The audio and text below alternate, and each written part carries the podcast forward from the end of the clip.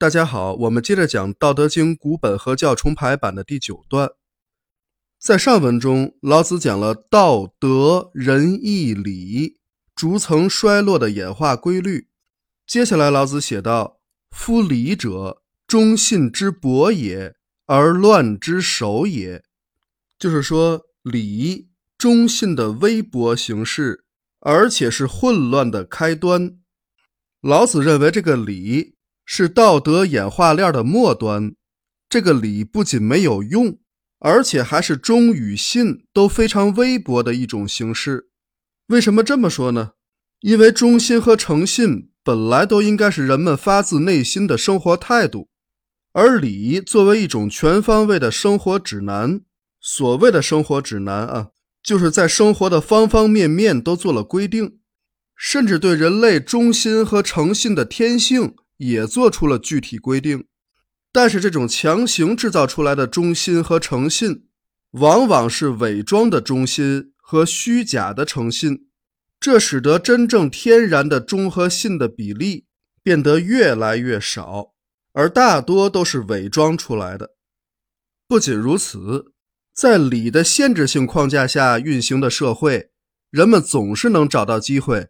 让自己伪装的忠发生背叛，让虚假的信成为无信。正是因为人类的本性不喜欢被束缚，所以总会有人想办法突破礼法的限定，伺机搞一些背叛和欺骗行动，来实现他们的真实意图。这就使原本想用于维护社会秩序的礼，反而成为了混乱的开端。哪里有压迫？哪里就有反抗，限制太多，人们一定会想办法突破这个限制，这是人的天性。社会之乱始于礼，这并非虚言，也不是乱扣帽子。现实生活中，正是那些伪装的忠诚，造成了婚姻的窘境；也正是那些虚假的诚信，造成了经营的困扰。在没有礼法的时代。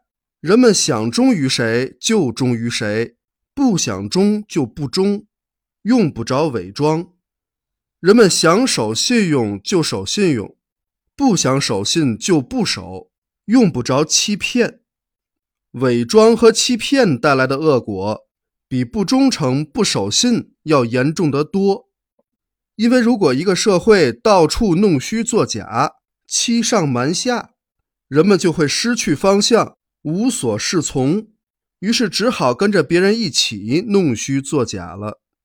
当忠与信都变成礼法教条之后，率性而为的真心不见了，剩下的只是虚伪和狡诈。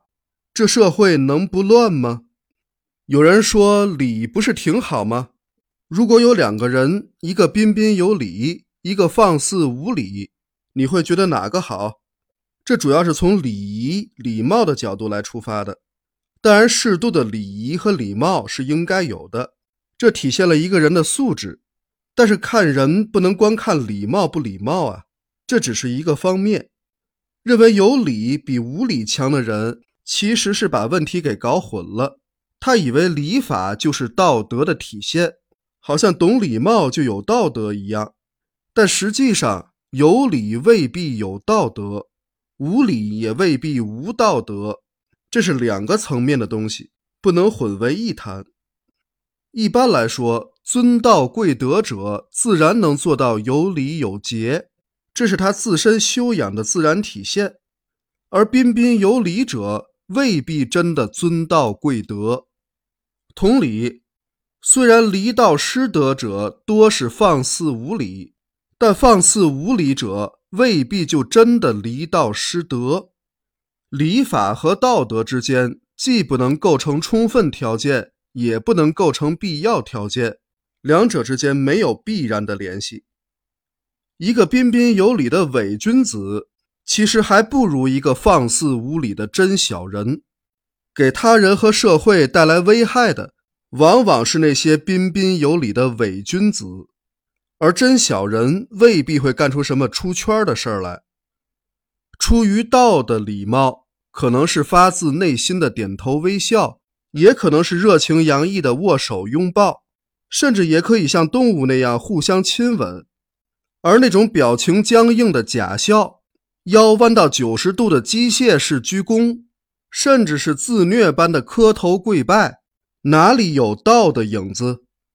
别把礼教混同于道德，违背自然的做作之礼根本就不该要。好，今天我们就讲到这里，感谢大家的收听。如果您觉得我讲的有道理，也欢迎您分享转发，共同传播中华大道。好，我们下一讲再见。